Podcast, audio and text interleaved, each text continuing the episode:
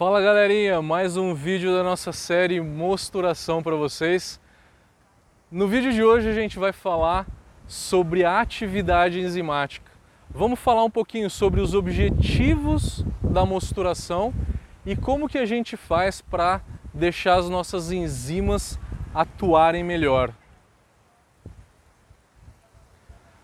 Primeira coisa que eu queria falar então para vocês é o seguinte: como fazer as nossas enzimas atuarem melhor? De novo acompanhado de uma San Miguel Pilsen. San Miguel é a cerveja, é uma cerveja mexicana, né? Originalmente mexicana que tem uma planta, tem uma fábrica na cidade de Manila, nas Filipinas, e eu tô gravando essa série toda inspirado aqui nesse paraíso, né? Que é a ilha de Boracay, nas Filipinas.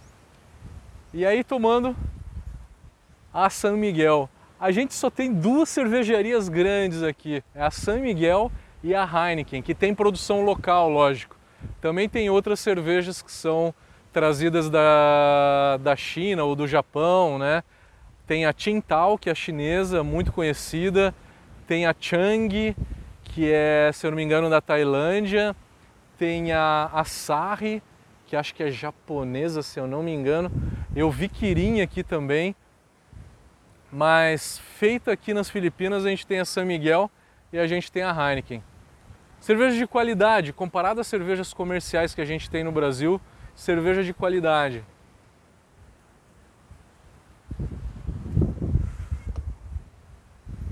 Vamos falar então. Vamos falar sobre as, os fatores que influenciam na atividade enzimática da nossa mosturação. O que, que eu preciso ter em mente na hora que eu vou saber, na hora que eu for tentar é, ativar melhor as enzimas, deixar com que essas enzimas atuem melhor. O primeiro deles que eu elenquei aqui foi a concentração da mostura.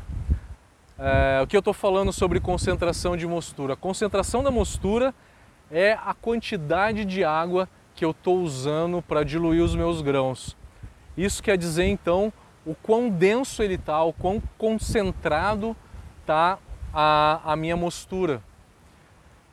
E como vocês viram no vídeo anterior dessa série, a gente falou sobre a importância da quantidade de água que eu tenho que ter na, na minha mosturação. Se eu tiver pouca água, a eficiência vai cair, e se eu colocar água demais, eu vou lavar menos o malte e daí também a eficiência vai cair. Então é importante ter uma quantidade ideal de água para fazer com que essas enzimas atuem de uma forma melhor. Não menos importante, um outro fator é a temperatura. Cada enzima tem uma temperatura ideal para atuar, tá? Cada enzima vai ter uma temperatura onde que ela vai quebrar o seu substrato de uma maneira mais eficaz. Substrato é a molécula, o tipo de molécula que aquela enzima vai atuar. A beta-glucanase tem o substrato beta-glucano, quebra o beta-glucano em glicose e outras é, moléculas derivadas do, do beta-glucano. A, a protease quebra proteína em aminoácido. A beta-glucanase alfa-amilase quebra amido em cadeias de açúcares menores. Né?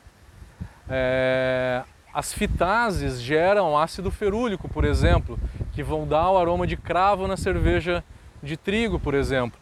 Então, cada, das, cada uma dessas enzimas vai ter uma temperatura ótima de atuação. Então, imagina um gráfico de uma maneira bem uniforme, aonde você tem o ápice da, da atuação enzimática, né? E aí depois dessa temperatura começa a cair a atividade enzimática. Então toda temperatura tem um range de atuação. Por exemplo, a beta-amilase, o ideal dela, o ápice dela é 62, 63, mas a gente fala que o ideal é entre 62 e 65, né? Porque é uma faixa onde que ela atua muito bem. A alfa-amilase entre 70 e 72 atua legal. A protease entre 50 e 52 também é um range bom. Então, cada enzima tem uma temperatura ótima de atuação. Não só a temperatura, também importante é o pH. É o pH da nossa mostura que faz com que essa enzima atue de uma forma melhor. Existem diversas enzimas dentro da nossa dentro do nosso malte. O nosso malte tem por volta de 16 enzimas, só que mais da metade dessas enzimas elas não estão ativas no nosso malte, elas não atuam muito bem uh, na nossa mosturação por conta do pH, porque muitas delas têm Muitas delas têm um pH ótimo de atuação de por volta de 7 ou 8 de pH, um pH muito alto, aonde a nossa mostura a gente sabe que o pH fica entre 5.2 e 5.5. Então, muitas dessas enzimas não atuam muito bem. Outro fator também importante é o tempo de repouso, o tempo de ação de cada enzima. Não adianta só eu chegar em 62 graus para fazer com que a beta-amilase atue e que eu vou fazer com que ela quebre todo o amido. Eu preciso de um certo tempo.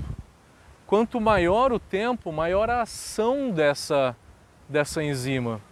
E toda enzima tem um residual de ação. Ela nunca para de atuar.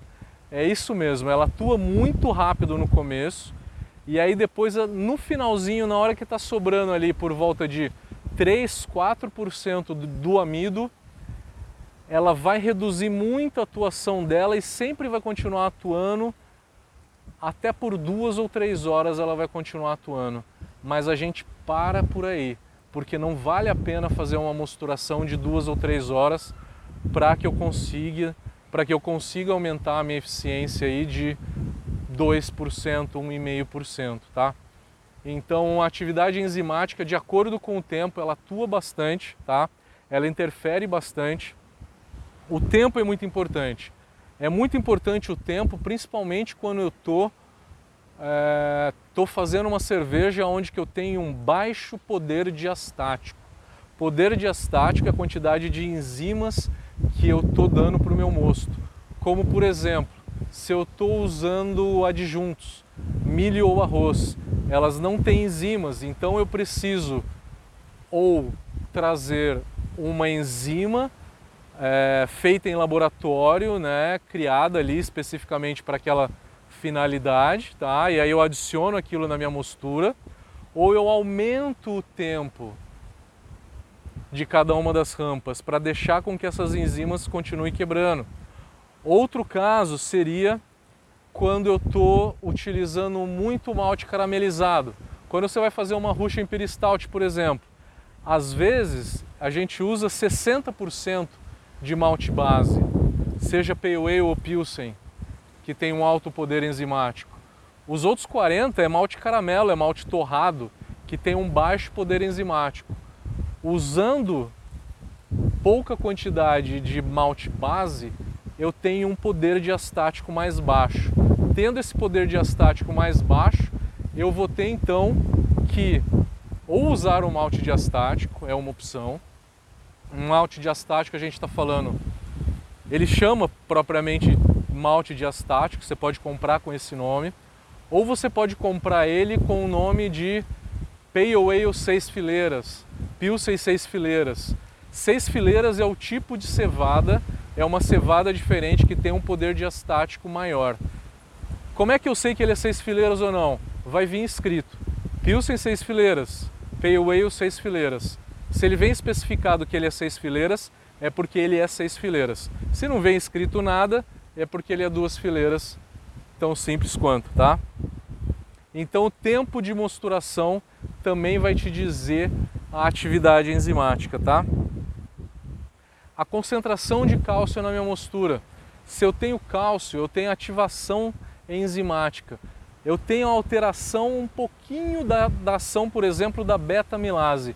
Isso é um pelo no ovo, na verdade.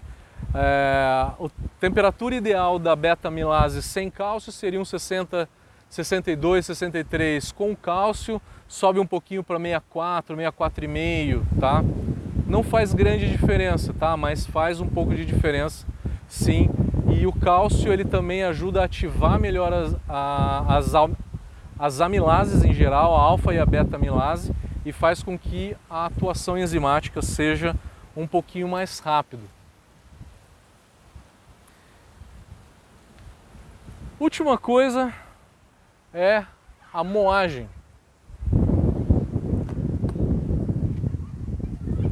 Como que a moagem interfere então na, na, na atividade enzimática?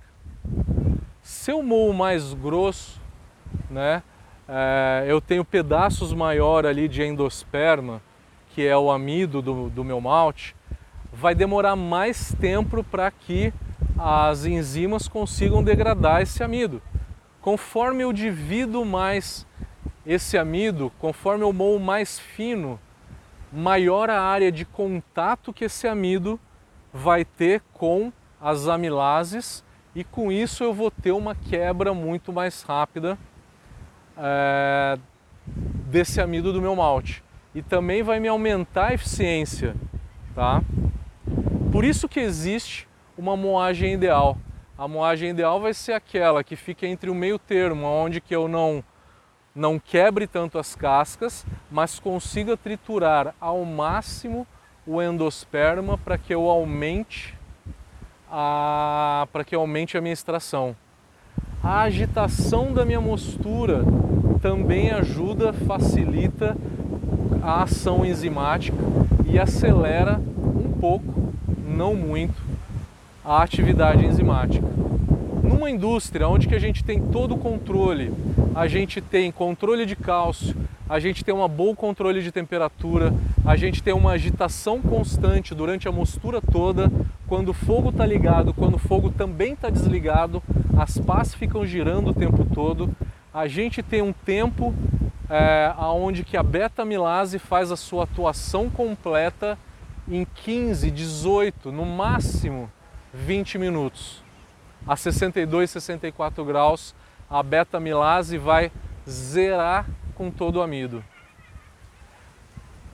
Para evitar o efeito cagada do cervejeiro, né, que é oscilações muito grandes de temperatura, usa um termômetro, que é aquele termômetro que não mede muito bem, a temperatura oscila muito, a gente não mexe muito, não controla tão, tão bem o pH, não controla bem a temperatura, não agita muito, não faz tanto correção de cálcio, você pode fazer a 62 graus 40 minutos, que é o suficiente para dar negativo no teu teste de diodo. Tirando exceções. Exceções são, as que, são aquelas que eu falei no começo do vídeo, aonde que a gente tem um poder diastático menor, que daí eu recomendo para vocês aumentar o tempo das rampas de temperatura. Um outro exemplo que eu já estava esquecendo de falar, onde que eu tenho um poder diastático menor, é quando eu faço a decocção. Quando eu faço a decocção, eu separo uma parte do mosto, fervo. Na hora que eu fervo, eu desnaturo muito dessas enzimas e aí eu perco muito dessas enzimas. Nesse caso, dobre sempre as rampas de temperatura e sempre meça o iodo. O iodo é importantíssimo para você, tá? Nesses casos. Galera, espero que vocês tenham gostado desse vídeo. Por favor, dê like se você gostou nesse vídeo, é muito importante para a gente, dê like. Isso faz com que esse vídeo chegue para mais cervejeiros. Comente, porque a gente sempre responde todas as suas perguntas. Por favor, comente esse vídeo. E se você ainda não está inscrito no canal, por favor se inscreva, porque você também vai ajudar a esse conteúdo de qualidade a chegar para a maior quantidade de cervejeiros possível. Galera, muito obrigado, até o próximo vídeo.